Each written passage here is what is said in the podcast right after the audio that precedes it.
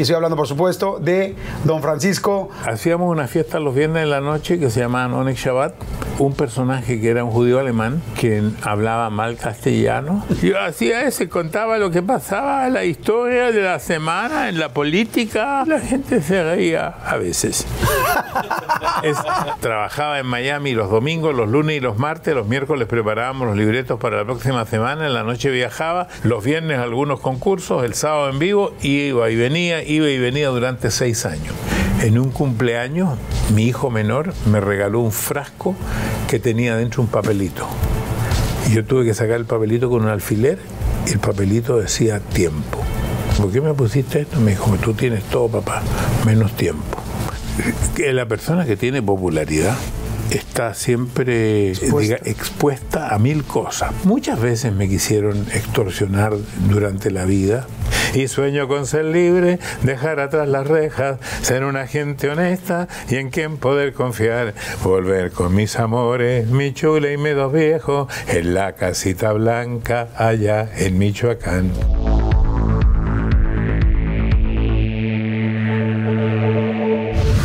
Pues bueno, un episodio más, uno yo creo para mí definitivamente uno de los más importantes en mi vida, ya no solamente para compartírselo, sino porque admiro inmensamente a la persona de la cual vamos a escuchar, aprender, cotorrear, como decimos en México, echar relajo y en toda América Latina, eh, por, la carrera que tiene y por lo que sigue haciendo hasta el día de hoy y seguramente mañana así será. Fíjense nada más esto, es impactante. El récord Guinness del programa con más horas de transmisión en algún momento de su vida. Estrella del Paseo de Fama en Hollywood. El conductor más, considerado el conductor más famoso de Latinoamérica. Este, designado Benemerinti por Juan Pablo II, el Papa, por supuesto. 2005, eh, Emmy por liderazgo. está, por supuesto, en el Salón de la Fama de la Televisión. Eh, hay un bulevar, una calle completa en Nueva York con su nombre. Eh, hoy lo vemos en reflexiones en CNN en español, en CNN en español, en este programa en reflexiones. Tiene su podcast. bueno, decir sábado gigante es hablar de la televisión, de la conducción, de los del programa por excelencia de revista, con comicidad, con emoción, con entrevista. Siempre estoy muy emocionado.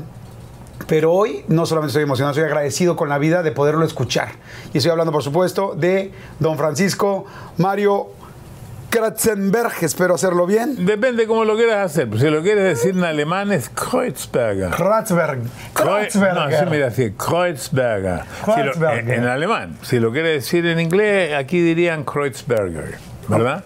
Si lo quieres decir eh, en chileno, ahí me dicen Cruz Verde. Cruz Verde.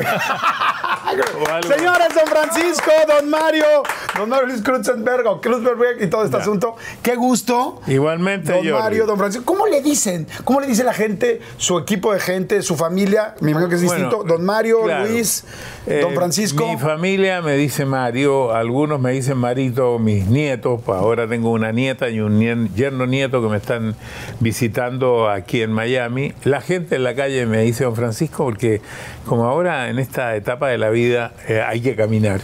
Eh, yo en general vengo caminando a esta oficina y me voy caminando a mi casa. Entonces la gente me saluda de los autos, sacan fotos y me gritan. Don Francisco. Claro, como diciendo, ¿qué hace aquí caminando? ¿Cómo le voy a explicar que es bueno para mí caminar? Ya caminé esta mañana, eh, más bien anduve en bicicleta nueve millas durante 45 minutos y ahora cuando termine esta entrevista contigo me voy caminando de nuevo. Entonces trato de hacer unos 10.000, 8.000 pasos diarios. ¡Wow! 10.000 pasos diarios. he tenido la oportunidad de ver a don Mario, a don Francisco en dos ocasiones anteriores. Siempre lo he visto, pues evidentemente muy jovial, porque este asunto de la juventud se lleva realmente en la actitud. Pero ahora lo veo mejor que nunca. Me encantó. Ahorita nos sentamos un ratito eh, en la maquillada, platicamos y digo, no solamente quiero seguir sus pasos en cuanto al trabajo profesional, sino también al ser humano.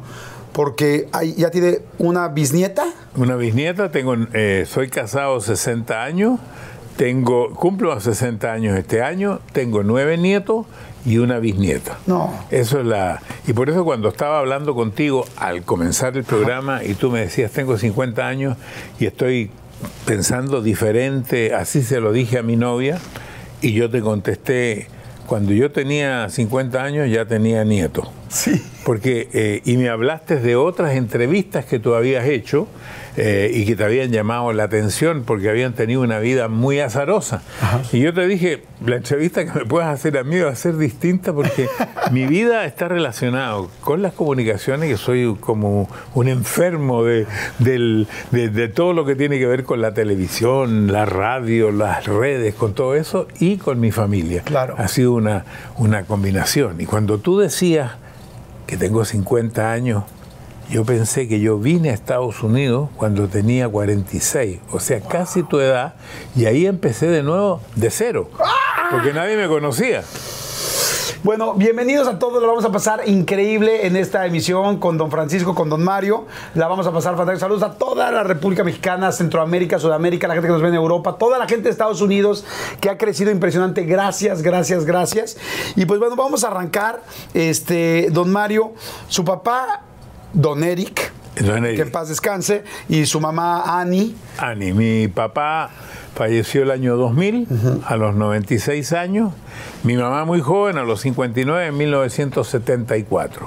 Ok. Perdón, su papá eh, empezó a tener problemas, en- como toda la gente que tiene descendencia o que son eh, de la religión judía, en el momento, porque estaba exactamente en el holocausto, en el, en el 41, Claro, 40. ellos, son, ellos eran alemanes y durante el holocausto mi padre fue llevado a un campo de concentración. Mi colega y amigo Marcelo Amunati descubrió hace poco algo que yo pude imprimir en este último libro que se llama Con ganas de vivir, que lo Ajá. escribí durante la pandemia, porque yo tenía eh, una equivocación con respecto a la historia de mi padre, porque mi padre nunca quiso hablar de eso.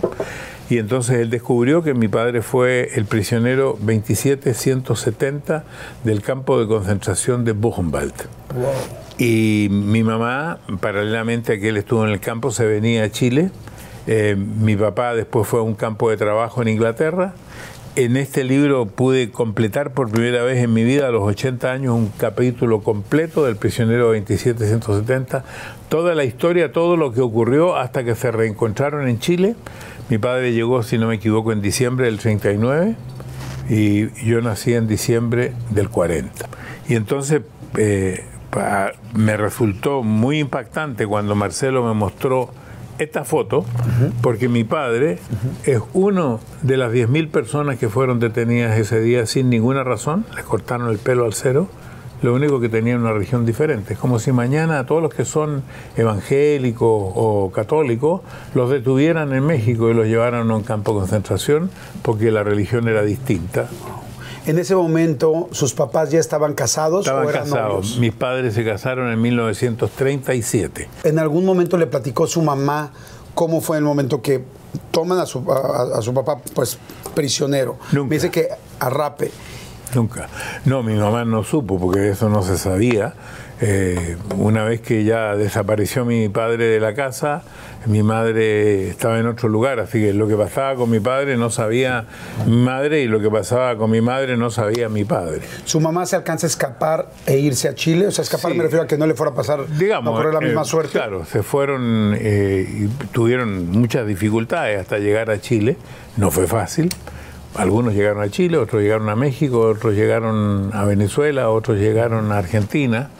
Eh, fue mucha gente, no solamente que huían del holocausto como judíos, sino también algunos alemanes que huían de la guerra o que no estaban de acuerdo con el nazismo. Una época muy oscura. El mundo ha tenido muchas épocas oscuras.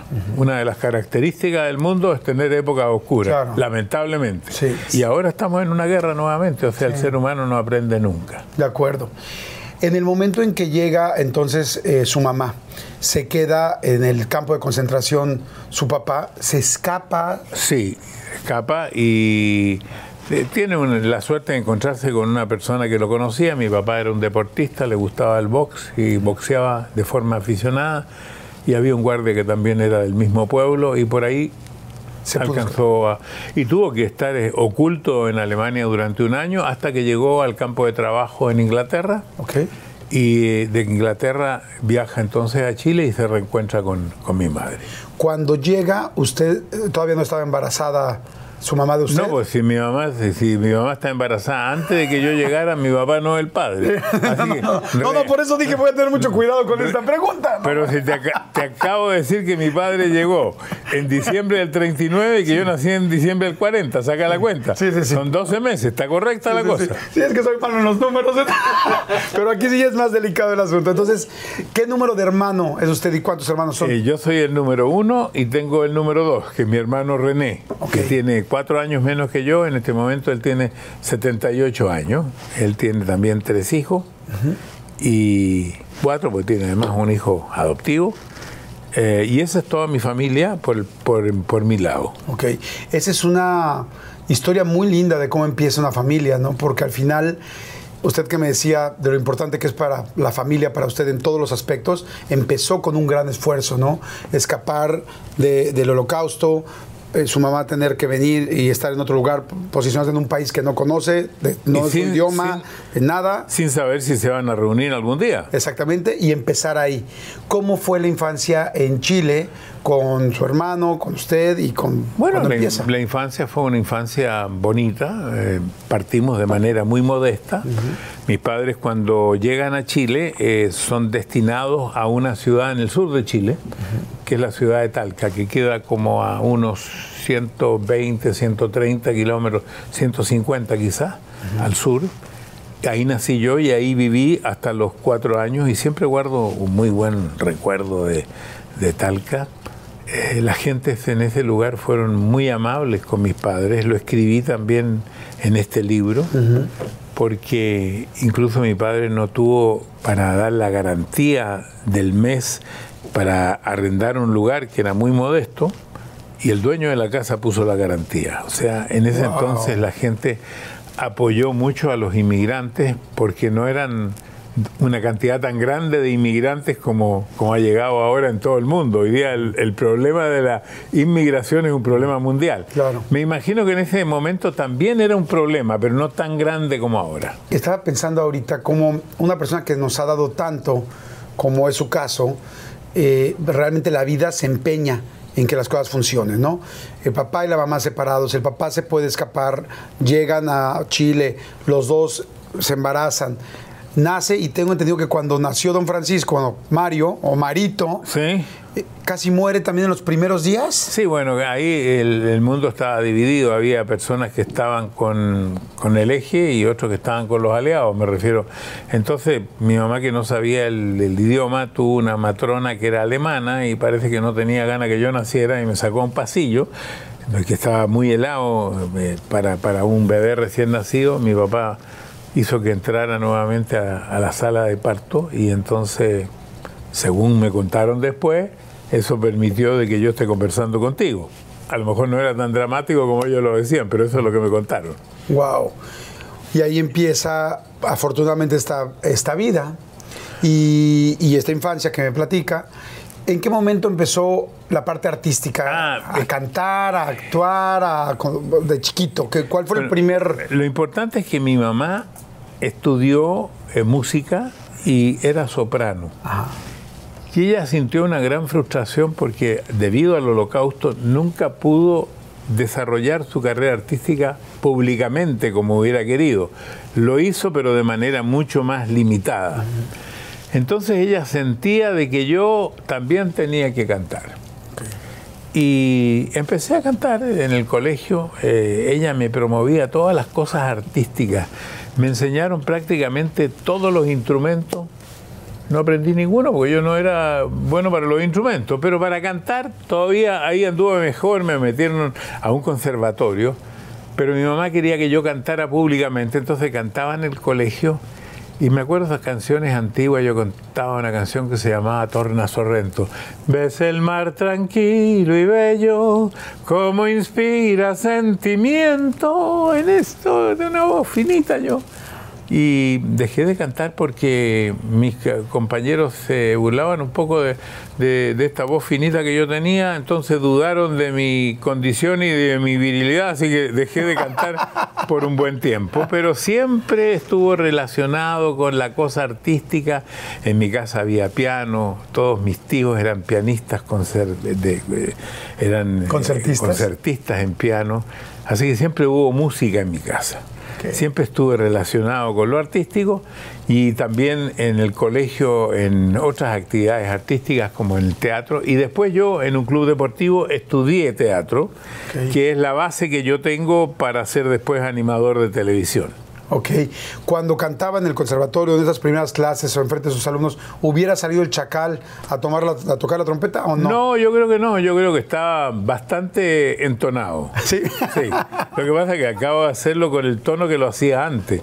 Eh, uno va perdiendo la tonalidad. O sea, hoy día tendría que empezar abajo diciendo, ves el mar tranquilo y bello, como inspira sentimiento. Ahí llega, pero se lo hice más arriba. Claro, wow.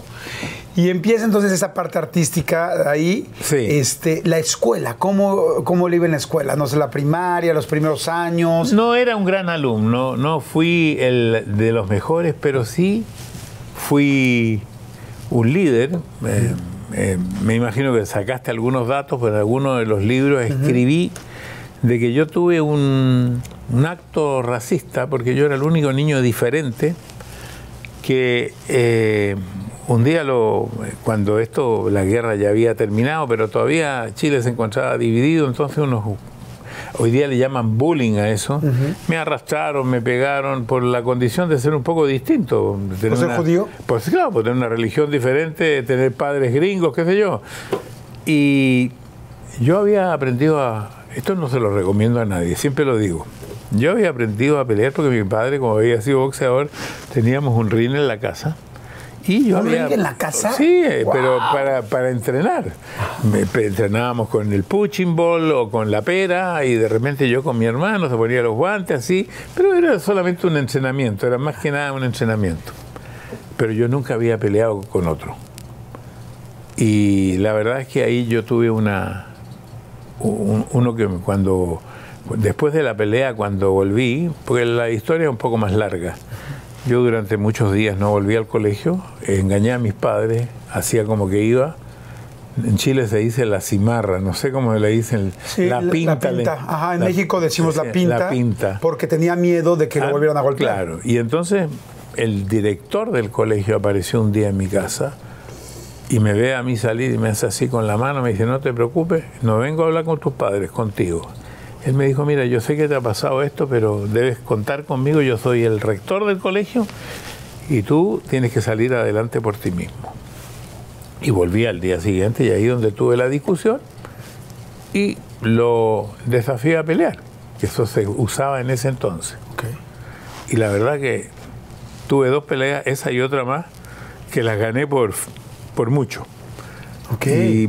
Y, y ahí entonces por eso que digo que yo esto no lo recomiendo, porque hoy día eh, pacíficamente y con palabras y, de, con diálogo se puede llegar quizás a la misma situación, pero eso me transformó un poco en líder del curso, líder del colegio, y después así se fue desarrollando la vida. Sí, se sintió más seguro, primero físicamente y después con respeto, porque es como, oye, Mario sí se armó a los golpes, sí desafió a las personas que lo molestaron. Tú sabes que el que gana siempre detrás de él se ponen todos los demás, claro. o la mayoría. Claro. Pero en este caso, además, me gustó hacer cosas eh, sociales en el colegio, que hiciéramos pintáramos el colegio, que hiciéramos una cancha de básquetbol, ese tipo de cosas me gustó desde muy jovencito y paralelamente a eso empecé a estudiar teatro. Ok, sí, un líder positivo que jalaba a hacer diferentes cosas y que la gente seguía. Las niñas, porque cuando uno gana en una pelea, cuando uno se vuelve líder querido, también las mujeres se acercan. Bueno, mi colegio, eh, eh, era mixto, pero habían pocas niñas y parece que yo no era muy agraciado. Así que no podría decir que tuve tanto éxito femenino en esa etapa de mi vida. Ok. Y, y de repente cuando uno dice, híjoles, yo no era tan agraciado, no tenía tanta suerte, no estaba ya en la época de quiero tener novia, pero no me, no me, no me pelan, no me hacen caso. Bueno, tuve una novia a los 16 años y después a los 22 me casé con ella. Claro. O sea, Seis Temi, años Temi la conoció a los 16. y luego se casó con ella y ahorita llevan cuánto de casados. Vamos a cumplir 60 años.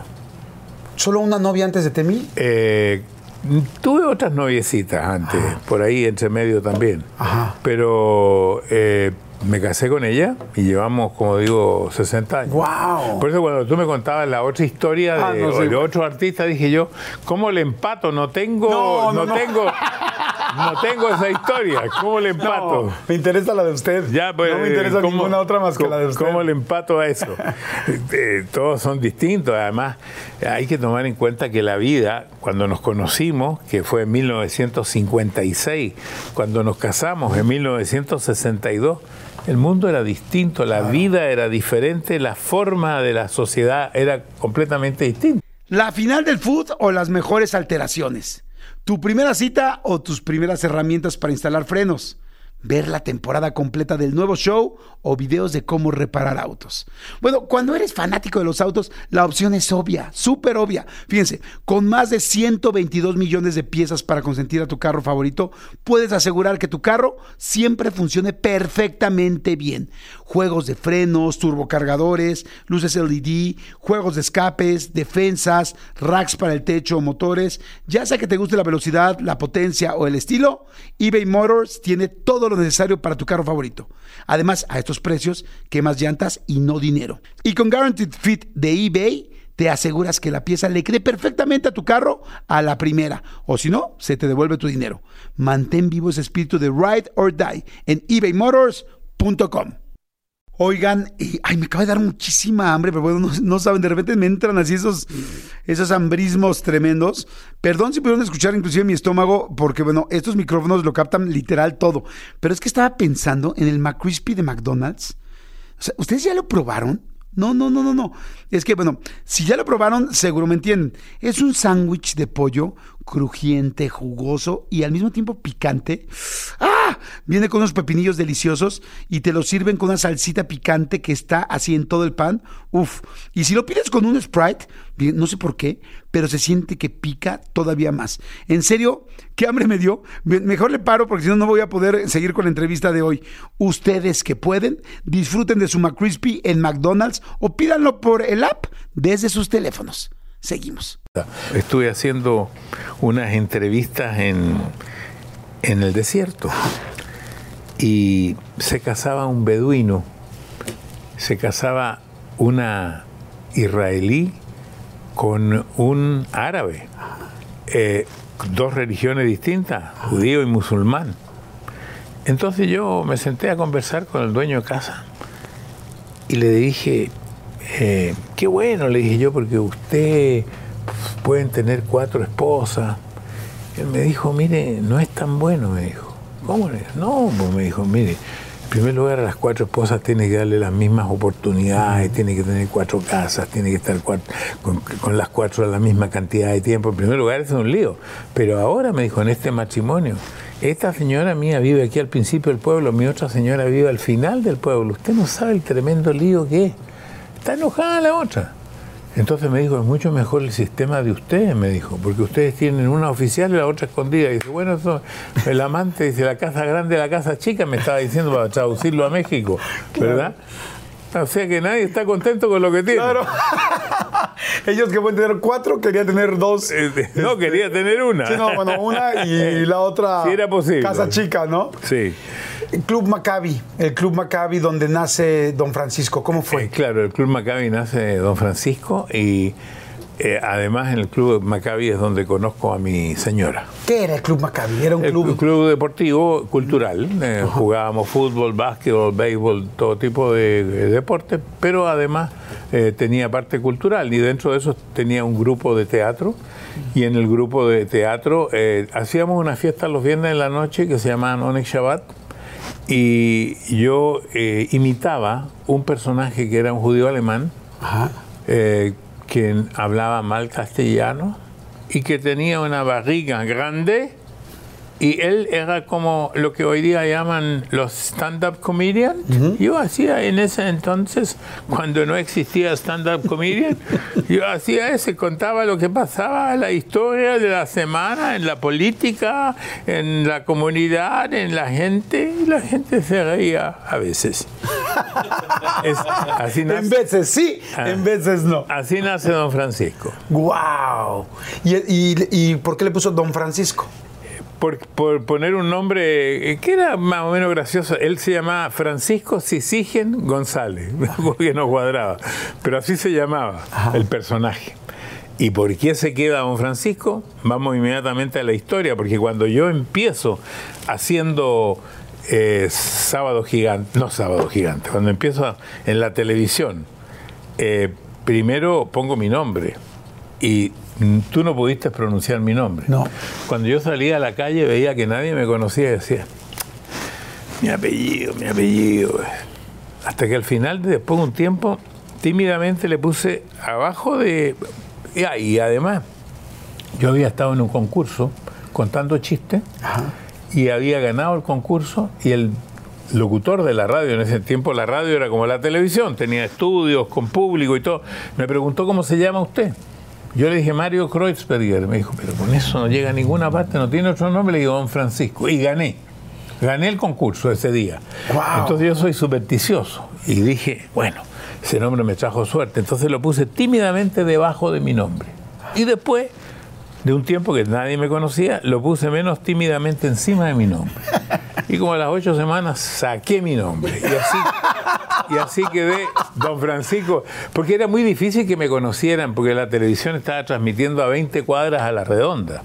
Fantástico, entonces ahí empezó todo esto. Sí. Vamos a hacer rápidamente un refil este, para que cada quien pueda hacer lo que quiera. Ahorita, si quieren ir al baño, pipí, popó, lo que cada quien necesite, párense. Si están trabajando y están las piernas, se les pusieron así como, como que quieren estirarse tantito o están manejando. Toda la gente que nos esté escuchando, viendo, donde estén, un tiempo fuera, rápidamente un mini break y regresamos porque le quiero preguntar de la 4, de Sábado Gigante, de CNN, de todo lo que se está haciendo ahora, del disco. Se grabó un disco, sí. Don Francisco Francisco, mi homenaje gigante a la música norteña con los Tigres del Norte, con Conjunto Primavera, con los Huracanes del Norte, con Jenny Rivera, con Bronco, bueno, no saben, este, cuatro libros. No, perdona, saqué el bailongo. Eh, hoy les quiero presentar la tremenda novedad. Es muy fácil de aprender el bailongo popular. Saqué otro ritmo que se llama el tropilé, el pachipachi. Saqué varios discos. No, ah, pues, Este fue el disco de música norteña que lo tengo con mucho aprecio por la música norteña y porque esto también terminó en una causa social. Don Francisco. Vamos a comerciales. Sí, pero nada más le quiero preguntar antes. Y ¿Cuántos avisos pasan en los comerciales más o menos? Uno. ¿Uno? Uno, un aviso nada más. Eh, porque le quiero preguntar si está el disco de A Mover la Colita. A Mover la Colita, no. Eh, a ver, le, le, cuento cómo nació eso. Ahorita, ahorita platicamos. Porque, señores, a ver, a ver cómo mueve la colita. Si no la mueve, la tiene tapadita y vamos. a... Paspadita. ¿Cómo? Paspadita. Ah, paspa... ¿No es tapadita? No, paspadita. Siempre queda la colita tapadita. Ahorita regresamos, por eso les digo que va a estar bueno. Break y regresamos. Eh, a propósito, ¿cuánta gente uno tiene que tener en el canal de YouTube? Pues yo también tengo un canal de YouTube, sí, yo lo Francisco TV, pero entonces, ¿cuánto uno tiene que tener para que le vaya bien? Yo creo que a partir de unos 100 mil eh, te empieza a ir bien. ¿A 100 mil? 100 mil, 200 mil empieza a ir bien. ¿Tú cuántos tienes? Ahorita tenemos casi 3 millones, ¿no? 2.9. Sí. 2.9 Oh, está bueno eso. Sí, muy bien. Este, pero muy contento, don Francisco. Bueno, yo, y aquí con usted. No, yo le voy a, a hacer. nos vamos. No, y ahora que si estos 3 millones vieron que yo tengo don Francisco TV y de uno de cada tres solamente llamaron tengo un millón, pues ahí estoy listo. Claro, vamos a hacerlo así entonces. Vayan a Don Francisco TV, aquí mismo en YouTube. O no, y, oye, y tengo programas médicos, tengo programas antiguos, tengo todas las reflexiones de CNN, tengo diferentes, la cámara viajera, tengo diferentes, no, sí Buenísimo, hay que hay mucho, mucho trabajo que se sigue haciendo. Eso, eso es algo bien interesante. Decía yo que hace rato que, que nos vimos, lo vi con más vitalidad que nunca y dije no nos conocemos tanto como yo quisiera, pero lo vi muy vital. ¿Tiene mucho que ver el trabajar independientemente de la edad? Yo creo eh, que la única manera de mantenerse eh, en el tiempo es con tres cosas. En estos programas médicos lo he aprendido. Uno puede hablar de la próstata, puede hablar del Alzheimer, puede hablar de el, corazón, puede hablar de cualquier órgano del cuerpo, cualquier enfermedad, la diabetes, la hipertensión, y siempre es la misma receta. Ejercicio, comer sano, tratar de no ser obeso y mantenerse activo. Para todas las enfermedades, porque sin mantenerse activo, eh, una frase hecha y dicha por mí en el tiempo, es como colgar el alma. Yo me siento siempre un inservible si durante el día en que despierto no tengo nada que hacer, no tengo ningún proyecto, yo me considero un tipo inservible. Entonces trato siempre de tener un proyecto, por eso estoy haciendo ahora un podcast. Porque me dijeron mis compañeros, si quieres ser moderno, tienes que tener un podcast. Ok, le digo, ¿cómo se hace un podcast? Entonces vino uno y me dijo, mira, ponemos estas ampolletitas, ¿viste? Estas ampolletitas que pues media rara y, esto es como más íntimo, me dijo. Ya, ok. ¿Y de qué vamos a hablar? Entonces buscamos muchas, ¿qué nombre le vamos a poner? Finalmente le preguntamos al público y el público puso la frase que yo siempre he usado. ¿Qué dice el público? Porque es muy importante. Así que el podcast se llama ¿Qué dice el público? Ah, está buenísimo. Y después yo tengo un decálogo del éxito. O sea, son los 10 puntos que a mí más me han resultado en la vida para para llegar a donde llegué, porque mucha gente quiere saber cómo tú lo hiciste. Entonces voy contando en cada podcast.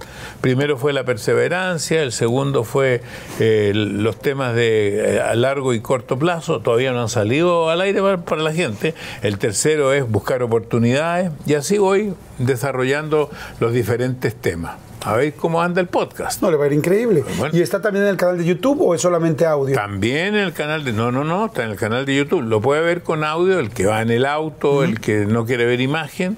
Pero si lo quiere ver con imagen, lo puede ver con imagen. ¿Qué dice el público? ¿Qué dice el público? ¿Qué dice el público? Siempre le pregunté porque el público... ¿Qué decía el público? El público es interesante e inteligente. Además, yo creo que una de las razones de que fuimos aceptados tanto en Estados Unidos como en nuestros comienzos en Chile, porque nosotros trajimos a la televisión a la gente común y corriente, al que nunca había estado en la tele, al que nunca tuvo una oportunidad de hablar, ni de compartir nada, ni de preguntar, ni de opinar. En nuestro programa siempre estuvo abierto. Y si tú te fijas, a diferencia de la mayoría de los programas, porque ustedes hicieron otro rollo, ustedes hacían el programa en el escenario yo nunca lo hice en el escenario. Es cierto. El programa yo lo hacía al lado del público. ¿Por qué? ¿Qué dice el público? El público estaba rodeado y cuando había algo que preguntar decía, a ver Jordi, ¿qué opinas tú de esto? Mira esto y esto. Y usted señora, yo pienso que eso tuvo mucho que ver entre otras cosas, no, no es una sola cosa. Sí, pero fueron muchos. Fueron Entonces, El, decálogo lo pueden encontrar en el podcast. En el podcast, eh, vamos a preguntar aquí, ¿cuándo creen que va a salir el podcast? ¿En agosto, dijeron ustedes? Sorpresa. Sorpresa, sorpresa. Sorpresa, que es una monja que está detenida. Completamente de acuerdo. Eso es. ¿Cómo empieza la primera oportunidad en la televisión en, en el canal 13 en Chile? La cosa es así. 1956. Ok. Voy pasando, voy a decir nombres de calles de mi país original, de Chile. Moneda con Matías Cusiño. Y veo en un negocio de tela una cosa que me pareció como que era cine. Ok. Vi actuar a un gran animador ya desaparecido, Raúl Mata con un humorista, Lucho Navarro, también desaparecido. Me pareció que era cine que lo habían traído. En 1959, tres años después, me voy a estudiar a Nueva York. La única profesión que tengo, yo soy técnico modelista. O sea, soy tipo que hace modelos, que hacía modelos para la ropa, cosa que está totalmente obsoleta porque hoy día esto se hace por computación. Okay. Entonces, eh, entré al Hotel Stanford en la calle 32 y Broadway Y me encontré con una radio muy parecida a la radio que había en mi casa, que era una Grunding, pero en vez de tener una tela adelante tenía un vidrio. Wow. La encendí y vi que era una radio que se veía y se escuchaba. Y eso fue como instantáneo, fue un clic que tiene que ver con buscar las oportunidades. Eh, lo que yo contaba antes. Yo dije, que estoy estudiando es el anteayer, este es el futuro. La radio que se ve y se escucha fue mi primer contacto con la televisión cuando la entendí Wow. como televisión. Así que de ahí en adelante empecé a notar, porque como yo hacía estos programas los viernes en la noche, donde también, además del personaje, era animador, anotar concursos, anotar ideas y aprender inglés. Y para aprender inglés, todos los días, en la noche, yo salía a las esquinas a hablar con la gente para que me indicaran, pues yo, me- yo me hacía el perdido, como no sabía inglés, decía, where I am, y la gente trataba de ayudarme, algunos hablaban un poco español, y era para, para aprender las palabras, y al final yo siempre me, me, me anotaba 10 palabras todos los días para aprendérmelas Wow, 10 palabras nuevas. en inglés. Así, así fui aprendiendo. Y cuando llegué a Chile en- con mi título debajo del brazo, en 1961 Chile se preparaba para el Mundial de Fútbol, que se realizó en 1962, en el cual fuimos por única vez terceros en el Mundial, y creo que por única vez, porque ahora ni vamos al Mundial. Bueno, por única vez fuimos terceros en el Mundial y yo me fui a presentar a la televisión, me costó muchísimo. Un año entero para que me dieran una oportunidad. Ahí usé la perseverancia, lo primero que contaba en el podcast. Y finalmente me dieron una oportunidad, después de pocas semanas me echaron, después me retomaron, después me tiraron a un día que no se transmitía, porque la televisión transmitía de domingo a viernes, el sábado quedaba para limpiar los equipos, ese día me dieron una hora, y después me dieron dos horas, y después me dieron tres horas, y me dieron cuatro, hasta que terminé haciendo ocho horas en vivo, desde la una de la tarde hasta las nueve de la noche, los sábados gigantes, durante 20 años, en Chile. Además, en la noche hacía Noche Gigante dos horas más, o sea, los sábados hacía 10 horas. ¡Qué Trabajábamos como locos. Y después me vine a Estados Unidos en 1986. Me voy a regresar a la primera parte. ¿A qué parte? Cuando Ah, llega, a la, cuando llega la oportunidad, al principio en Canal 13, le dan la oportunidad y tengo entendido que de repente algunos ejecutivos dicen, no, no, no, no tiene pinta para la televisión. No, a la octava semana me echaron. Me echaron, mire. ¿Por qué? ¿Qué decían? No, dijeron, mire, no, usted no es profesional, aquí hay que poner un profesional. Pero la gente, en ese tiempo no había tecnología como hoy día, sino solamente teléfono. Yo incluso vi al que me compitió a mí con otros amigos y le decía, llama por teléfono y dile que ese tipo no sirve. Y la gente trataba de llamar a mis amigos y no podían, los teléfonos estaban ocupados. Decía, descolgaron los teléfonos.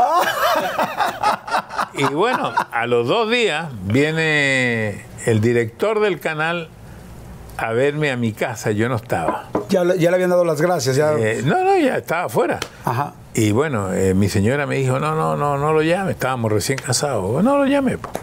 Al otro día volvió. Me dijo, mira, fue un error. Mucha gente llamó el teléfono. Por eso no nos podíamos comunicar. Y así que a la semana siguiente me volvieron a tomar. Pero al fin del año me dijeron, ¿sabes? Otra vez va. eh, tú no eres profesional, me dijeron, vamos a poner un profesional y a ti te vamos a poner el sábado. El sábado no estamos transmitiendo, se transmitía de domingo a, viernes. El sábado se usaba, limpiaban los equipos, limpiaban los estudios. No es, no es como hoy día, Claro. No es- era la televisión de la Universidad Católica. En ese tiempo la televisión estaba en manos de las universidades. Ok. Bueno, y ahí me dieron una horita, dos horitas, tres horitas, hasta lo que te conté. ¿A dónde quieres volver ahora? Porque ¿Mandé? Quisiera lo que, volverme lo- a todos lo que lados. vamos a tener que mejorar es el pañuelo, sí, ¿ah? Es que lo que pasa es Sí, que eh, como él sabe, Ese, ese lo tenemos que mejorar. lo vamos a A mejorar. la próxima hay que mejorar ese pañuelo. es, que, me, me acordé, porque yo siempre usaba pañuelo. Ajá. Y una vez también se me olvidó el pañuelo. Ajá. Entonces también le puse una tarjetita blanca y parecía pañuelo. Traigo una tarjeta blanca. ¿Cómo lo supo, don Francisco? Bueno, me, me dedico a eso. Que uno tiene que observar a la gente. Por ejemplo, yo sé que tú no tienes ni calcetines ni cinturón. Exacto. Pero es que están muy duras las cosas en México. O sea, Sí, Ni calcetines ni cinturón, porque involuntariamente en esta, en este, en esta actividad uno tiene que mirar a su interlocutor, eh, observarlo, eh, estudiarlo.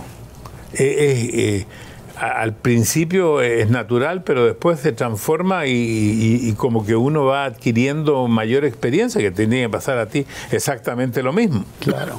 Com- completamente de acuerdo, sí, porque usted, yo siempre he pensado que una persona que es un buen conductor tiene que ser eh, mul- multitrack, puede estar en varias cosas al mismo tiempo, está viendo una cosa, está viendo otra, está viendo tal, inclusive además en su caso que también es productor, pues todas las cosas que están ocurriendo, ¿no? Me pasa, Yo no soy productor aquí, aquí productor el- este muchacho delgadito que está allá. pues sí, pero durante Sábado Gigante y todo eso siempre estuvo metidísimo en todo. Siempre he estado metido en todo, pero no he sido el productor, pero sí he estado metido. en- eh, para mí es imposible venir acá sin eh, prepararme, sin haber visto un par de entrevistas tuyas. Vi una entrevista de Derbez, vi otra entrevista de otra, como un par de artistas para ver qué tipo de programa, porque Claro. eh, yo hago frases para el cobre. Como en Chile se produce cobre y no bronce, porque las frases son para el bronce, ¿no? Ok, ajá. Yo hago frases para el cobre. Y una de mis frases para el cobre dice que la preparación es la base de la improvisación. Si yo vengo a hablar contigo, yo me tengo que preparar Claro. para, no, porque yo no sé lo que tú me vas a preguntar, pero prepararme anímicamente, eh, tratar de recordar y además recordar qué cosas me gustaría en algún momento destacar, aunque sea solamente en el pensamiento, pero no venir así, decir, ah, ¿y qué, quién ¿qué es usted? No, no. Yo vine a ver esta escenografía ayer, eh, ahora llegué antes para verla, si todo estaba como me habían dicho, pues yo había pedido estar en una silla más chica, me dijeron que las sillas chicas no, porque la alfombra que tenemos es muy fea. Entonces, bueno, pusieron esta que no se ve la alfombra. Perfecto. Es que eso me dijeron. Me parece increíble, me parece increíble. ¿Hubo nervios la primera vez que salió al aire? ¿Qué, le, decía, ¿Qué le decía a su esposa? ¿Qué le decía a Temi? Eh, cuando yo salí la primera vez al aire, porque primero fui a un programa que se llamaba Sala de Jurado, donde yo fui uno de los integrantes del programa, pero después para mí las cámaras eran gigantescas, eran grandes, eh, 10 veces lo que son las, ¿qué? 30 veces lo que son las cámaras de ahora. Parecía que las cámaras como que me iban a tragar, pero eso duró una, un programa. Cuando uno tiene esta vocación, que tiene que ver con el aplauso, que yo siempre pongo, cuando me preguntan, ¿no? Y cuando me acuerdo, un ejemplo de que mi mamá me llevó cuando yo tenía cuatro años a Gatti Chávez. Gatti Chávez era una empresa que parece que era inglesa originalmente, lo que llamaban tiendas por departamento. Debe haber sido por ahí por el año 45-46. Y en ese tiempo no había televisión. Y habían té para niños. Llevaban las mamás a los niños a ver un show. Y me llevaron a mí. Me sentaron en la primera fila, me acuerdo, estábamos con mi mamá. Eh, mi hermano era un bebé, así que no lo llevaron. Y entonces me sacó un mago adelante.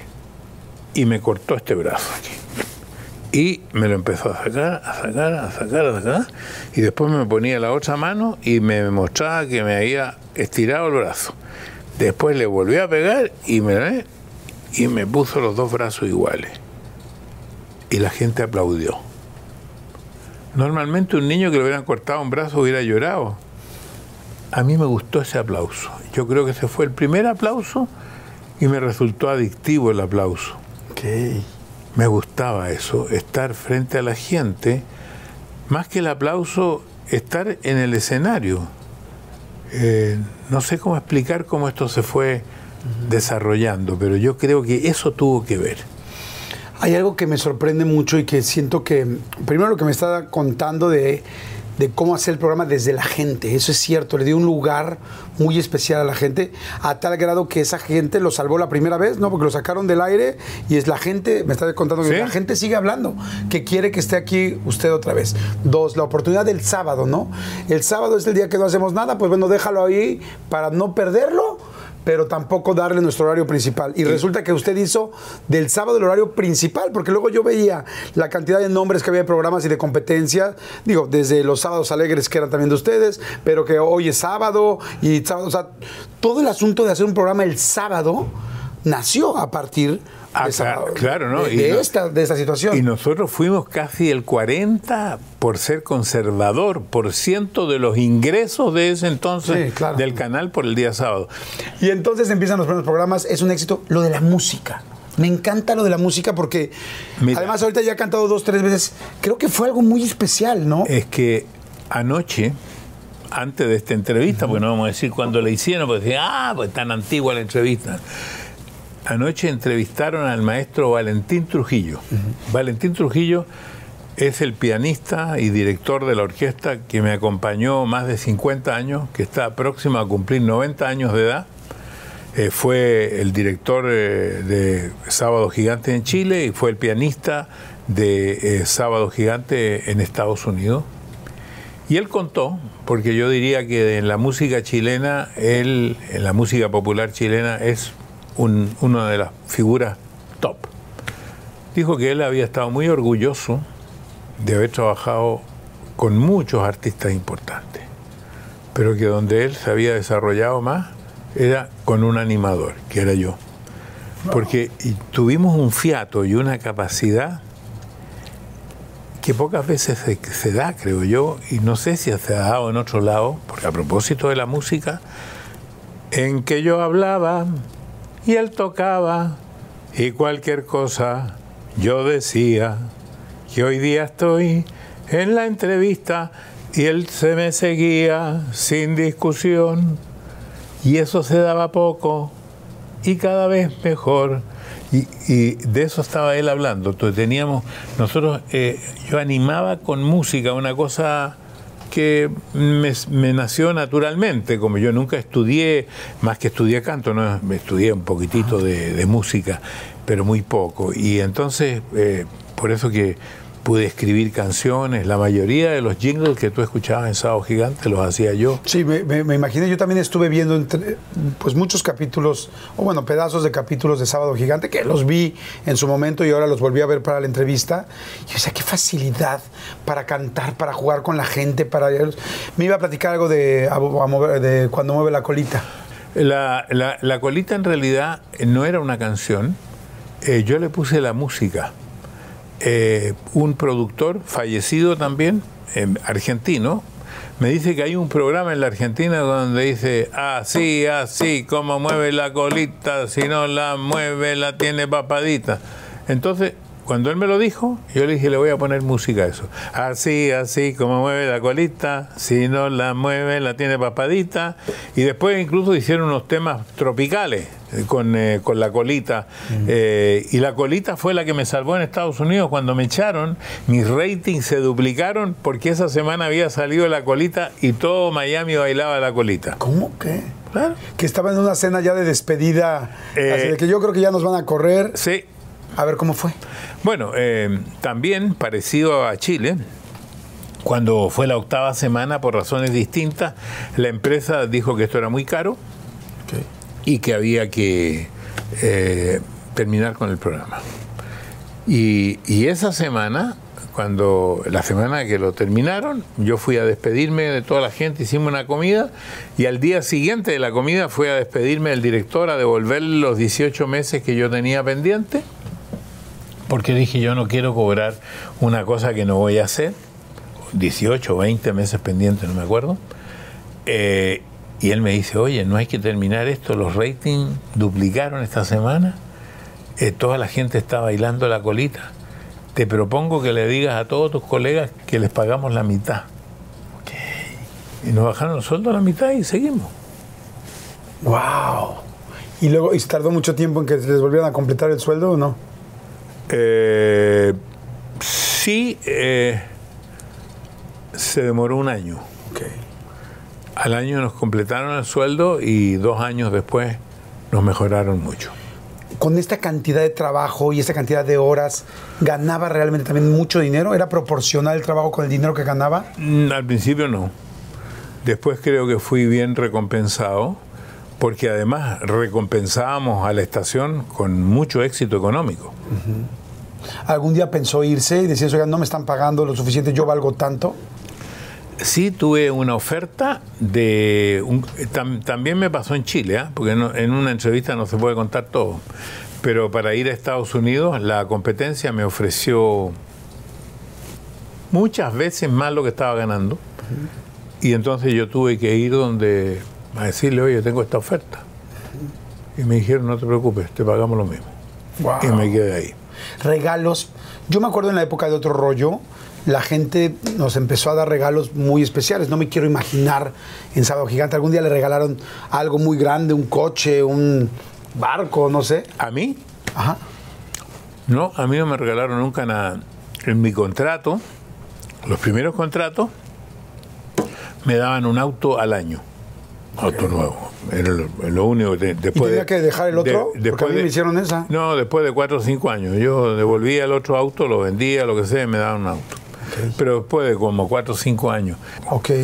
Pero sí, lo que pasó es que yo usaba unos muchos sombreros en el chacal de la trompeta. Ajá.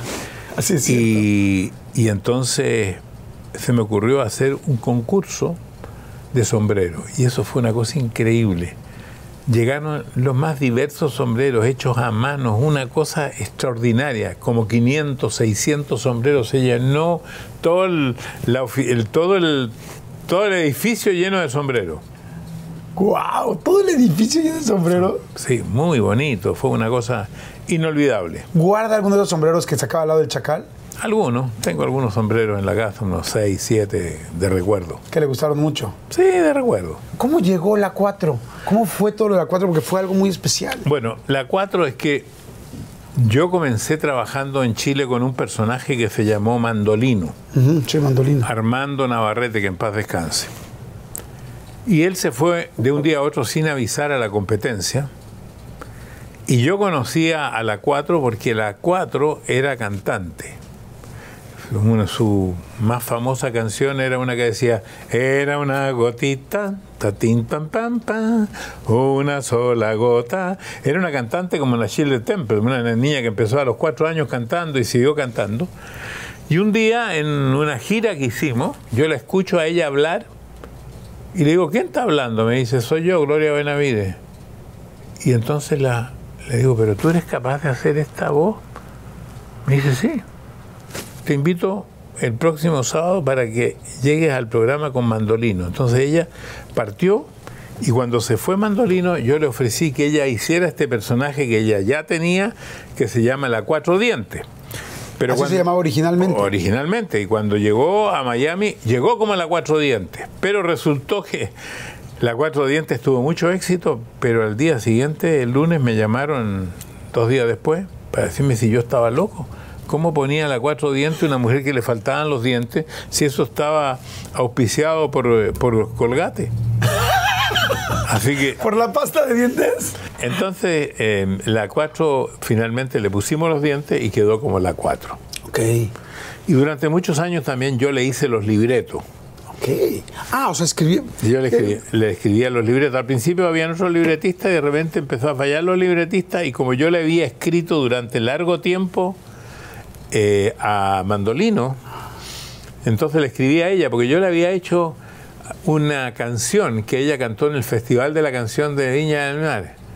Eh, una canción que decía Cuatrito, yo paso cantando bajito, que era Cuatrito, está basada en una canción argentina que se llama, ¿cómo se llama? Excuse me, presenta mi representación, por si alguno no entendió, yo soy Carloncho, Carloncho se llama la canción. Ok. Carloncho Tanguito, un porteño, flor y flor. Hice varias, y como tú me preguntabas de acá, yo igual que la Agustín Lara, hice la canción de Michoacán sin haber ido nunca a Michoacán. Una que dice así más o menos, en una celda solitario en la frontera, lloro mi pena porque un día la dejé, esa casita en la loma de mi pueblo y esos dos viejos que alegraron mi niñez, hoy sin amores y rodeado de cadenas, más la condena por burlarme de la ley, ahogan un grito que ya estalla en mi garganta, perdónenme mis viejos, no les supe responder. Y sueño con ser libre dejar atrás las rejas, ser una gente honesta y en quien poder confiar, volver con mis amores, mi chula y mi dos viejos, en la casita blanca allá en Michoacán. ¡Wow! ¡Qué Esa bonito! es una de las canciones que hice. Hice cuatro para... Y que no conocía a Michoacán en ese momento, ¿no? ¿Ah? Que no conocía a Michoacán en ese momento. hasta ahora no lo conozco, no he estado nunca en Michoacán. Vámonos un día a Michoacán por unas ¿Sí? carnitas. ¿Te gustan que- las carnitas? Me gustan las carnitas, sí. Sí. Vamos a ir rápido a otro refil. ¿Ya? Este, para regresar a la última y nos vamos.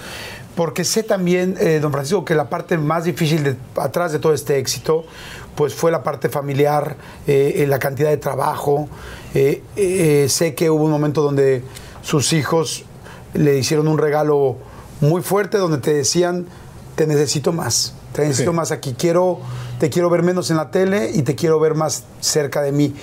¿Podemos platicar de eso? Sí, claro. Perfecto. Bueno, vamos rápido a un refil. Saludos a todos. Si les está gustando, por favor, denle seguir. eh, suscríbanse. Si quieren más y más entrevistas, suscríbanse al canal, que es gratis y siempre lo será. Y regreso de volada. Una cosa importante, cuando se suscriban al canal, también suscríbanse a Don Francisco TV. Que hagan las dos cosas al mismo Claro, tiempo. por supuesto. Esas son dos clics, ¿no? Regresamos. Oiga, don Francisco, a ver, entonces empieza todo este asunto. Muchísimo trabajo, mucho éxito. Luego venir a Miami. Hay un momento donde está viajando a Miami, a Chile, a Miami, a Chile, a Miami, a Chile. ¿Cuánto tiempo? ¿Cómo fue esa época? Seis años. Yo hacía el programa en vivo en Santiago, Ajá. que terminaba a la... ve- eh, porque eh, teníamos el último segmento grabado, me acuerdo. Yo terminaba como a las 8.15. Tomaba mi auto, me iba al aeropuerto y me subía al avión de LAN Chile, que a veces me esperaba 10, 15 minutos y yo tenía algunas anécdotas porque mientras esperaba la gente reclamaba, entonces le daban trago a la gente.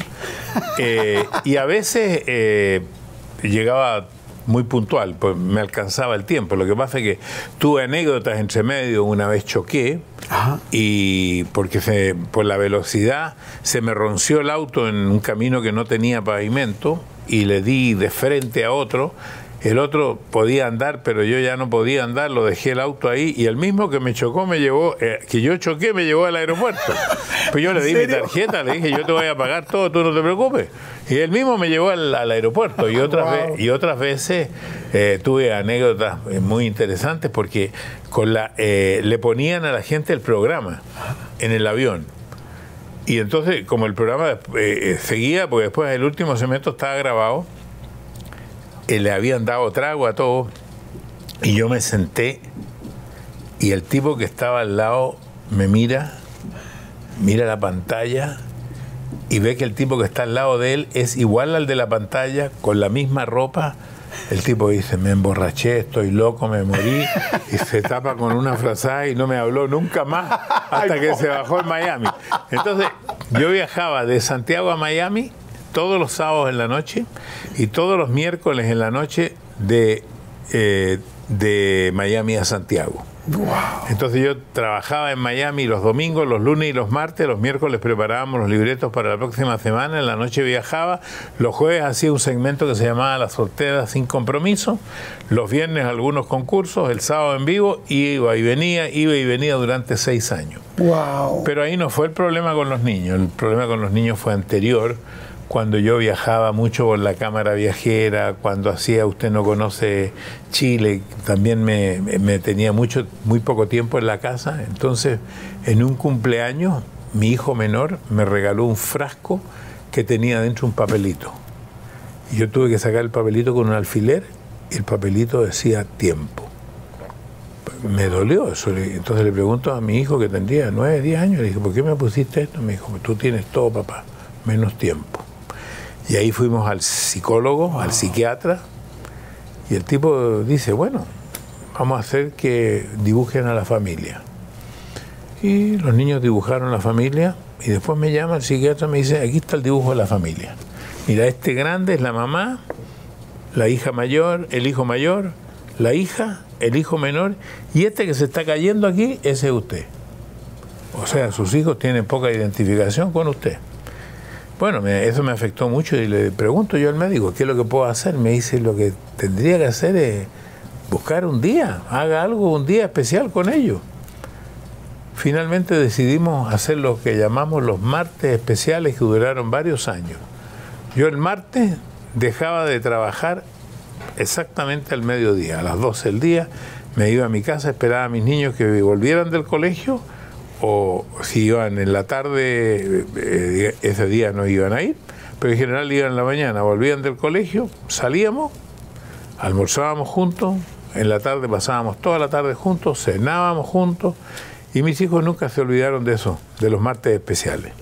Fue una gran ayuda que la cuento porque le puede servir a otra gente que está. Claro, por supuesto. Algún día me contaron que, no sé si esto fue real o no, que alguien de su familia, no sé si, si su esposa o alguno de los hijos, le había regalado como una caja para de la televisión y que decían es que te queremos ver tan contento. Ah, esa es mi señora. ¿Qué pasó? Mi señora me regaló un televisor que tenía un botón y delante de la, de la caja del televisor había una cámara. Entonces cuando se encendía la cámara, yo aparecía en la televisión sonriendo. Y cuando el botón de la cámara estaba apagado, yo aparecía en el televisor triste. Porque mi personalidad cambia eh, en cámara. Porque uno no podría ser así todo el día, sería agotador y aburrido. Me imagino que a ti te pasa lo mismo. Entonces ella me regaló eso. Wow. Y un poco el mensaje era, necesitamos también a Mario sonriente en la casa.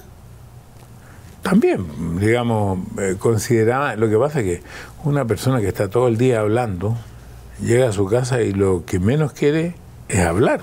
Claro. Entonces también hay que hacer una combinación. Por eso cuando tú me preguntabas antes, le dije yo tengo una combinación artístico-familiar esta etapa de, esa distancia, de ese tiempo que no se pudo ver con los hijos, ¿le dolió? Bueno, mirada en el tiempo hacia atrás, eh, fue un error, es algo que no debiera haber ocurrido, pero uno se pregunta si volviera a vivir, ¿lo haría distinto? Yo creo que no. Las personas no viven con experiencia, las experiencias se hacen en el camino al andar. Y yo, claro, ahora con experiencia digo muchas cosas de muchos temas en los que yo opinaba diferente. En todo sentido, en lo social, en lo político, en lo económico, en lo profesional, en todas las cosas tengo hoy día un pensamiento distinto basado en la experiencia del tiempo y de los años. ¿Cuál habrá sido lo que más le hubiera gustado hacer distinto? Entiendo que lo, haría igual si volviera a vivir, pero algo que hubiera dicho bueno, yo con el tiempo, ¿cómo pensaba yo esto y ahora me doy cuenta que... Yo debería haber entregado mucho más tiempo en la infancia de mis hijos. Yo tendría que haber estado mucho con mis hijos. Pero cuando uno, como tiene que ser sincero con uno mismo, va a volver a partir sin experiencia.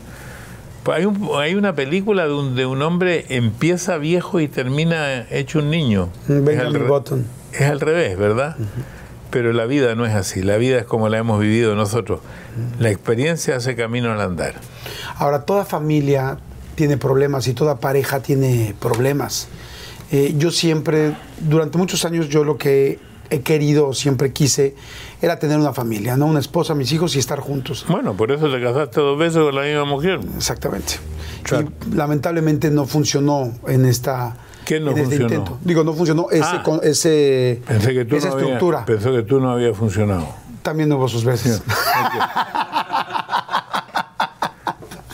no, en general funcionó muy bien eso, pero, pero no funcionó lo otro. Y, y ese era siempre mi, mi sueño. Y después, cuando yo veía gente que llevaba mucho tiempo casada, les preguntaba, ¿cuál es el secreto? ¿Cuál es el secreto? No solo después, inclusive más bien antes, les decía, ¿cuál es el secreto para estar juntos? El secreto de la negociación. Lo mismo en la política, lo mismo en los negocios, en los países, en todo. En una empresa, la negociación, el poder negociar las dificultades, el decir cuáles son las dificultades que hay y cómo encontrar una solución o cómo tener uno, aunque sea en silencio, reconocer que me equivoqué. Entonces yo también creo que las parejas se atraen cuando son distintas, no cuando son iguales, porque se complementan. Es cierto. Y, en, tanta fama, tanto trabajo, tantas oportunidades también de, de dinero y de gente tan llamativa en medio. En la parte del libro, eh, entre la espada y la TV, comenta algo. ¿Hubo algún momento complicaciones en la relación por otras personas, por terceras personas? Bueno, eh, la persona que tiene popularidad está siempre Expuesta. diga, expuesta a mil cosas. Por ejemplo, yo tuve una demanda por paternidad que se demostró que no era efectiva. Tuve una demanda por acoso que se demostró que no era efectiva. Pero muchas veces me quisieron extorsionar durante la vida, que es lo normal. No sé si a ti te ha pasado, si ya has recibido algún tipo de extorsión de ese tipo en tu vida. Pero en general a las personas que tienen alguna notoriedad, porque es más fácil destruirle la imagen. ¿Cuál habrá sido el momento más duro que recuerda ahorita que han pasado usted y su esposa juntos? Que diga, Es que- wow, que me sacó adelante y que Pri- aquí estoy. Principalmente por enfermedades. Tuve un hijo cuando era pequeño, muy enfermo. Eh, después eh, creo que el divorcio también de, de mi hija fue duro para mí, duro para mi señora. Eh, y así tuvimos, tuvimos y momentos difíciles conmigo por, por exceso de estar fuera de la casa, de trabajo, eh, porque de pronto uno no, eh, no estaba suficientemente estable, porque por ejemplo no te estaba yendo tan bien y te, está, te estás poniendo un poco ansioso. Así que la vida, eh, y en ese sentido creo que mi mujer cumplió un rol fundamental y lo sigue cumpliendo. Había momentos, por ejemplo, que la alegría de don Francisco que veíamos en la tele, de repente llegaba en la noche a su casa, a su cama, a acostarse con su esposa y llorar en la cama, porque yo siempre he pensado que cuando un hombre tiene que evidentemente aquí existe, ¿no? Pero cuando un hombre tiene la oportunidad de llorar con una, con una mujer es porque realmente es la persona con la que se siente cubierto. Pues yo te cuido en unas cosas, pero necesito que tú me cuides en otras. Pero no, no te podría decir, no, no recuerdo ese momento. Yo recuerdo emocionarme en muchos momentos de mi vida y además no solamente privadamente, también públicamente, por diferentes razones. Yo no tengo miedo de llorar, no tengo miedo de decir que me emocioné. El otro día me decían que en un podcast, en el momento final que estaba grabando lo último, eh, en algún momento me, me- me ocurrió algo como un comienzo de emoción recordando algo que me había pasado. Y eso me ocurre muy frecuentemente. Además me, me emociono a destiempo, me doy cuenta porque a veces veo en las eh, películas que yo estoy súper emocionado, miro a la gente a los lados y no le está pasando nada. O sea, me emociono a, a destiempo. me emociona a destiempo. Todo este éxito, todo este trabajo, todas las cosas que se siguen haciendo ahora, eh, CNN en español, reflexiones. eh, a mí me parece fantástico seguir, ¿no? Seguir haciendo cosas interesantes, seguir promocionando el nuevo canal de YouTube, ¿no? O sea, yo siento que un buen conductor, como evidentemente es usted, nunca deja de ser un buen vendedor, nunca deja de, generar contenidos, nunca deja de saber, ¿no? Yo, yo ahorita estoy, estamos platicando y no puedo ver, pero siento su cerebro, voy por aquí, voy por acá, voy a esto, termino en tal, promociono tal cosa, regreso a tal. Es, es un... Es un don. Francisco. Un don Francisco. Eso es un don. El- Eso es un don. El, eh, en realidad hay muchas cosas que estamos haciendo. Esto trabajo para esta compañía de salud que se llama Univida, donde hacemos semanalmente este programa de salud, hago estas reflexiones. Estoy ahora en negociaciones, eh, no yo, pero mi nieto lo está haciendo con Disney para hacer eh, un documental sobre la historia de Sábado Gigante. Ok, está fantástico. Estoy por hacer unos programas para otra plataforma, no quiero decir cuál hasta que no tenga el contrato firmado, pero voy a hacer una serie de programas especiales para una plataforma grande. Eso es lo que voy a hacer. A- ahorita que entré, vi los logotipos, los diferentes logotipos en su sala de juntas de Sábado Sí. Gigante y también vi los, las fotos de los equipos. Me imagino, no sé si de cada año o de cada... De cada año, cada, cada- 100 programas se hacía una foto. ¿Qué cosas son las que.? Porque todo el mundo recordamos momentos. Que si el chacal, que si este momento, que si el concurso, que si la soltera, soltera sin compromiso, que si. En fin, son millones y millones y millones de imágenes. Imagínense, tener el récord de mayor tiempo de 5 a 8 horas eh, de un programa cada sábado. ¿Qué momentos recuerda usted? ¿Qué anécdota, qué momentos, qué situaciones? Hay- que hay diga, mo- wow, hay tres, cuatro cosas. Hay momentos que fueron para mí muy especiales. Tú al principio dijiste el- la estrella del Paseo de la Fama, yo pensé que nunca la iba a recibir. Fue un momento estelar porque hicimos una cena como con 1500 personas a todo, a todo pasto. Eh, y así hubo escenas, el último programa de, de Sábado Gigantes, cuando cumplimos 50 años. ¿Tú te refieres a, a hitos de Sí, a esos momentos. O algún momento en específico cuando pasó esto, cuando nos reímos por esto, cuando. Yo diría que cuando hice la primera Teletón, eh, en 1978, sentí que yo había hecho algo que siempre quise hacer y hoy día, después de 43 años, por primer año estoy dando un paso al costado, porque yo sé que ya no puedo seguir liderando esto, tienen que venir otras personas, porque voy a cumplir 82 años, sería una re- irresponsabilidad de mi parte. Debía haberlo hecho antes, pero me agarró la pandemia. Entonces, son tantas las cosas que tengo por hacer. Escribir este libro, que tiene, no me acuerdo las páginas que tiene, pero tiene como 400 páginas, 380 y tantas. Eh, lo escribí durante la pandemia, escribía muchas horas al día para dejar un testimonio de mi llegada de los 80 años. Y no sé si escribiré otro libro, lo dudo, porque cada libro lo escribí cada 20 años. El que tú dijiste entre la espada y la TV tiene 20 años y este baby tiene como año y medio. Ok, aquí está para que ustedes lo vean. Es además de Editorial Aguilar, Mario Kretzberger, con ganas de vivir, Don Francisco.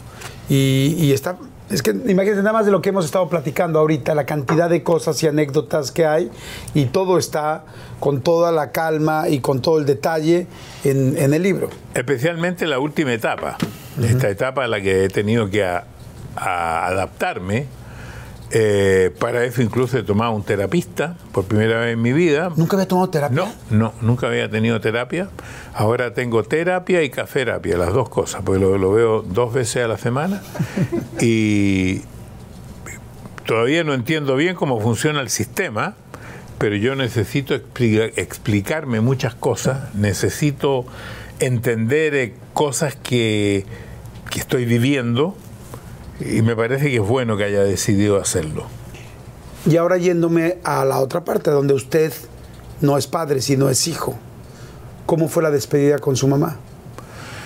inesperada. Mi mamá murió en un viaje a Alemania. Me llamaron por teléfono, yo estaba en Antofagasta. Había vuelto de un bar. Me llamaron, en ese tiempo no habían celulares, 1974. Pensé que el que me llamaban por la muerte de un amigo que estaba muy grave, me dijeron, no, tu mamá. La tuve que ir a buscar a mi mamá y a mi papá que estaban en Alemania en ese momento traje el cadáver en, en la bodega del avión mientras el avión se bamboleaba. Veía a mi padre llorar. Fue un momento difícil, la pérdida de la madre de tu mamá vive. No, ninguno de los dos. La pérdida de la madre es duro. No sé si lo fue para ti. Claro, por supuesto. Pues digo, yo por supuesto amaba a los dos, pero pues quien la mamá es la mamá. O sea, a- aunque nos duela a todos los padres, jamás creo podremos superar. murieron jóvenes entonces, Murió a los 52 años, muy joven, de enfisema pulmonar. tu mamá. Ajá, y mi papá murió también de enfisema con problemas de alcoholismo más grande, pero aún joven, 74 años. ¿Tú has sido alcohólico No, alguna vez? no, no, no, yo al contrario. A mí me dio mucho, mucho miedo el alcohol. La primera vez que tomé fue a los 23 años. No, que como durante toda esta entrevista has ido tres veces al baño, dije, o es la próstata o está tomando mucha agua. Sí, tomo mucha agua. porque Las dos ya- cosas, hay que ver la Sí. próstata también. La próstata me la checaron hace poquito. Ah, ¿sí? Muy, muy ¿qué- bien, sin qué- problemas. qué te pareció? Tuve, mi- tuve miedo.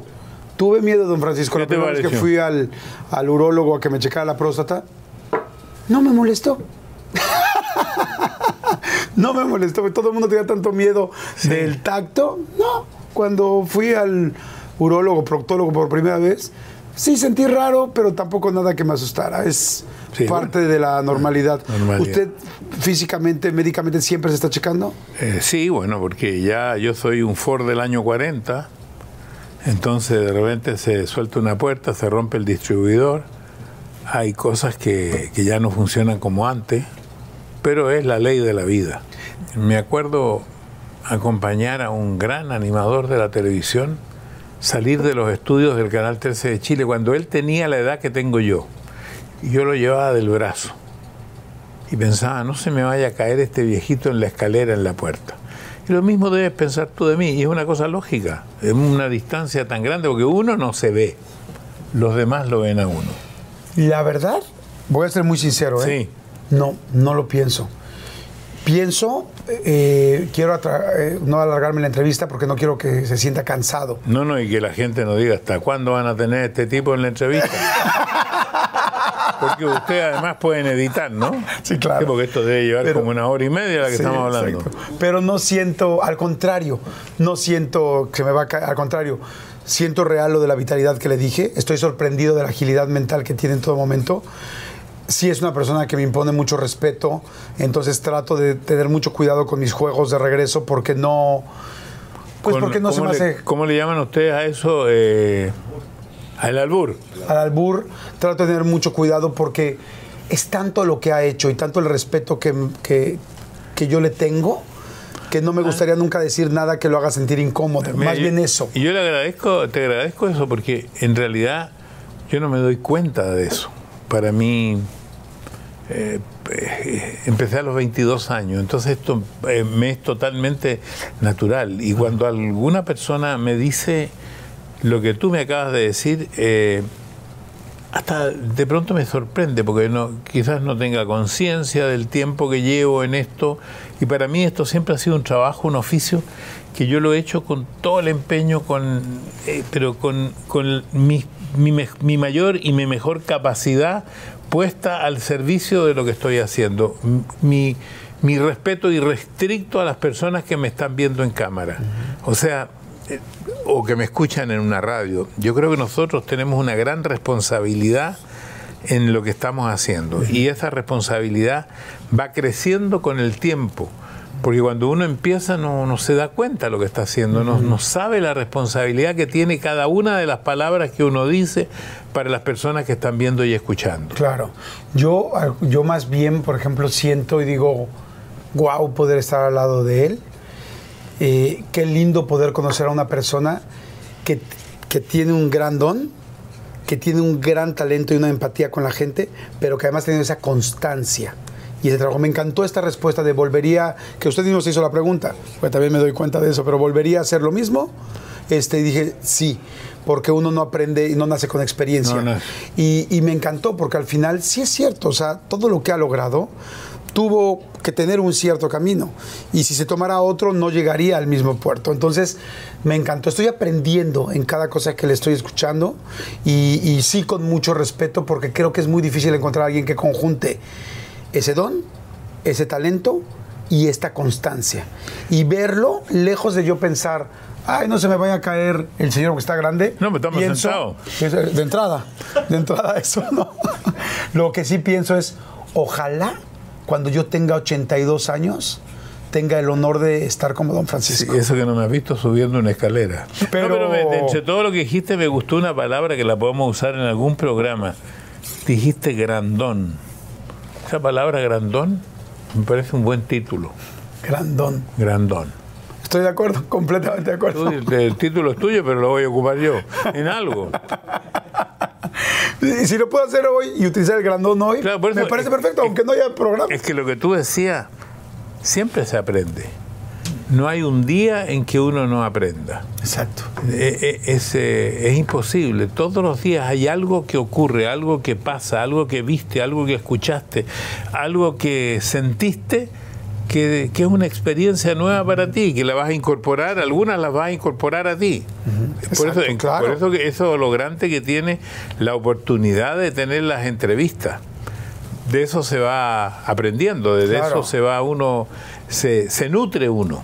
Yo siempre se lo digo a la gente y dicen, presentas muy bonito a tus invitados. Y yo siempre les digo, es que verdaderamente los admiro, a todos, a todos, ¿no? Evidentemente una carrera como la suya, pues se necesitan 60 años de trabajar todos los días para que pueda tener estos resultados. de, este trabajo, pero a todos los admiro. Y yo creo que la vida no es suficientemente larga o es tan corta que no puedes aprender, no puedes vivir todas las experiencias. La mejor manera es poder tener esta oportunidad de siempre entrevistar a alguien que cada uno de su forma de vivir tendrá algo que le puedas aprender. Claro, lo, lo malo es que lo mío casi todo ya fue.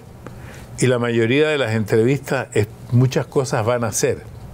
En el caso mío, la mayoría de las cosas ya fueron. Por eso tiene más peso para mí. Bueno. Porque yo digo, esto ya se hizo así, esto se hizo de la tal manera. Siento que me está pisando esa propósito. Ah, eso es tuyo. No, no, no, era, nada más dije, no era es una señal. No. Puede ser una señal. Puede ser una señal. Que te, haya, que te haya visto yo como una gallina. No, no, no, no. Ay, sí, no quisiera. Sí, lo admiro muchísimo, don Francisco, pero creo que a ese nivel preferiría esperar. Ya. Solo para, solo para terminar, eh, decía yo de esta agilidad mental que, que le veo, eso es en lo que pienso más que en la otra cosa, y esta mm, lucidez, que digo, wow, qué increíble tener esta lucidez a los 82 años. Yo hubo una situación muy complicada que pasé en mi vida. Yo he visto a gente sin dinero, que tuvo mucho, y que ahora- después estuve en bancarrota. He visto a gente inclusive sin ropa, que es vulnerable. Inclusive he escuchado muchos secuestros donde desnudan a la gente para que sea así vulnerable. Pero nunca hubo una cosa más fuerte que yo haya visto en mi vida que ver lamentablemente a mi papá en algún momento sin conciencia por el abuso del alcohol como que dije, pues sin dinero puede ser, desnudo puede ser, pero ver a alguien sin conciencia es algo de lo más fuerte que yo he visto en mi vida.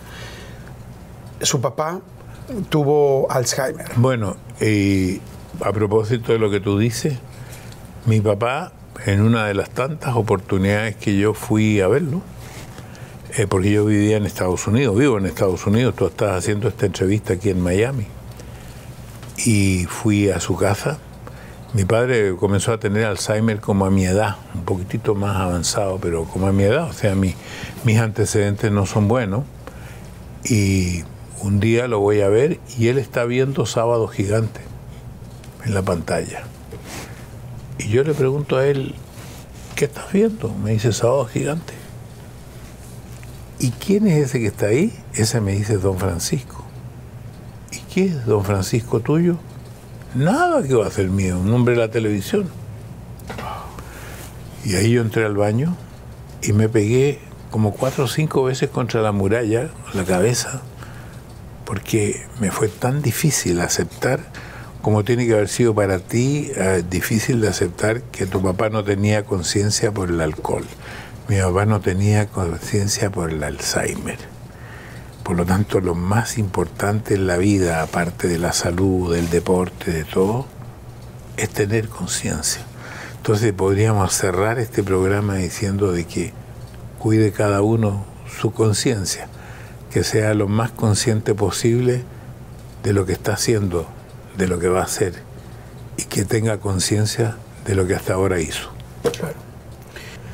Me da mucho gusto poder platicar en este momento de su vida y sí siento que a veces esta conciencia la tenemos muy bien y la vemos entre los demás, pero que a veces en primera persona no la tenemos. Y yo le quiero hacer un regalo muy sencillo. ¿Cómo te llamas tú? Yo, Jorge, ah, Jordi Ramones y, y don, don Cuatro. No.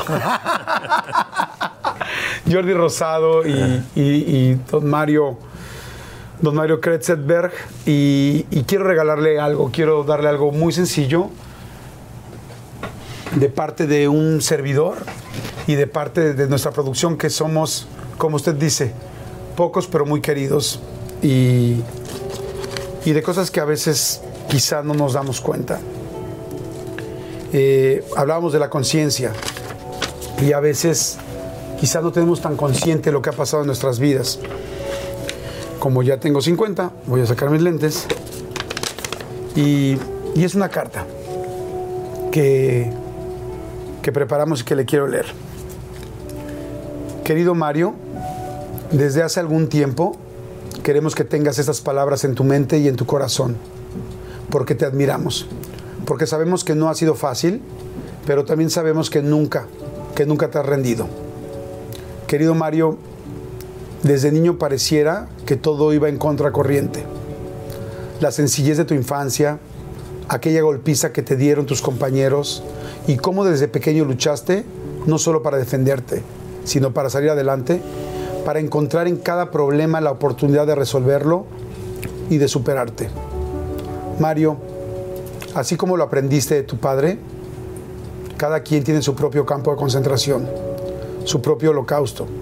Ninguno es más grande que otro, porque es personal. El asunto es aprender a salir de ahí, con heridas seguramente, pero siempre más fuerte, sabiendo que lo lograste y como hoy seguramente no lo estás platicando en esta entrevista. Quisiéramos volver en el tiempo a los años del Club Maccabi, en donde nació Don Francisco, y decirte que ese día iba a cambiar tu vida para siempre, que lograrías tu sueño y no solo serías presentador, sino uno de los más queridos y recordados del mundo. Regresar al momento en el que aquellos ejecutivos dijeron que no tenías pinta para estar en la televisión y darte la seguridad de que estaban muy equivocados, que exactamente esa pinta distinta que tenías era la necesaria para obtener el récord Guinness de mayor horas de diversión en un programa en el mundo, de obtener la primera estrella para un conductor latino en Hollywood, de nombrar una calle completa con tu nombre en una de las ciudades más importantes del mundo. Pero especialmente decirte que esa pinta marcaría la carrera de cientos de presentadores como yo, que apenas empezábamos y que verían en ti una gran inspiración. Que dejaste de ser el soñador y te convertiste en el sueño. La vida, la vida Mario te regaló una segunda carrera, la de ser padre. Francisco, Patricio y Vivi fueron el proyecto más grande de tu vida. Un proyecto con la mejor socia que pudiste tener, Temi. La conociste a los 16 y te casaste a los 20. No es necesario que nos cuentes. Sabemos que todo era por ellos. Porque hay gente que se comparte diferente, que dice te amo a su manera. Y tu manera fue dándolo todo y creciendo como profesional para cuidar a tu familia. Les diste la tranquilidad de tener una buena vida. Trabajaste para que tuvieran una realidad que tú no pudiste tener. Tal vez no hubo demasiado tiempo, tal vez faltaron muchos momentos juntos. Y sabemos que así como les dolió a ellos, también te dolió a ti. Pero solo un padre o una madre es capaz de entender el gran sacrificio que tiene que hacer para sus hijos.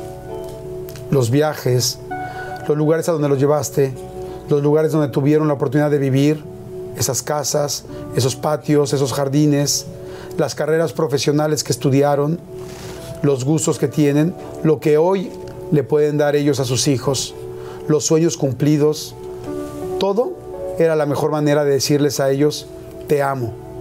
Todo vino de una pasión por tu trabajo, pero aún más grande, de una pasión por tu familia. En cuanto a todo tu público, gracias por las horas de diversión, por las risas hasta llegar al llanto, por tus entrevistas. No has, no has dejado de entrevistar ni siquiera en esta entrevista que es a ti por tu trabajo hoy en día, por seguir, por permitir alejarnos de la realidad que cada quien teníamos individual para convertirlo en risas y momentos de tranquilidad en general. Cada quien vivía algo en su casa y tú hiciste que todos riéramos, gritáramos, nos sorprendiéramos al mismo tiempo, aunque estuviéramos a miles de kilómetros de distancia. Sábado Gigante fue tu ventana al mundo. Don Francisco, tu carta de presentación. Pero más que los sábados gigantes, gigantes fueron tus ganas de salir adelante. Gigante fue tu sueño. Gigante fue tu hambre por convertirte en el mejor presentador de Hispanoamérica. Gigante fue el esfuerzo que haces y sigues haciendo a diario. Pero aún más gigante es el lugar que dejas en el corazón de cada una de las personas que te admiramos y te queremos. Gracias, don Francisco. Gracias, Mario. Muchas gracias. Muchas gracias por la carta. Gracias, muy amable. Gracias por todo, mi querido Mario. Gracias por este tiempo, por esta oportunidad y por darnos el honor a todo mi equipo, a todo nuestro equipo. Muchas gracias. Aquí contigo. Solamente muchas gracias por la, por la entrevista. En general, yo nunca doy entrevistas tan largas donde cuento tanta parte de la historia. En general son, son más breves. Así que muchas gracias por la entrevista porque todas estas cosas quedan en el registro de la vida. Exactamente. Gracias. ¿Cómo has quedado tú en este registro de todos nuestros corazones? Gracias, muchas gracias. Gracias. Gracias a ustedes, muchísimas gracias por estar aquí todas las semanas. Gracias. Eh, ojalá puedan compartir. Si conocen a alguien que le haya cambiado un segundo, un minuto, una semana, un mes o una vida el trabajo de don Francisco, compartan. Estoy seguro que les va a gustar mucho verlo. Gracias, muchas gracias. Gracias, Marco, gracias, muchas gracias, gracias. Nos vemos en la siguiente. Chao.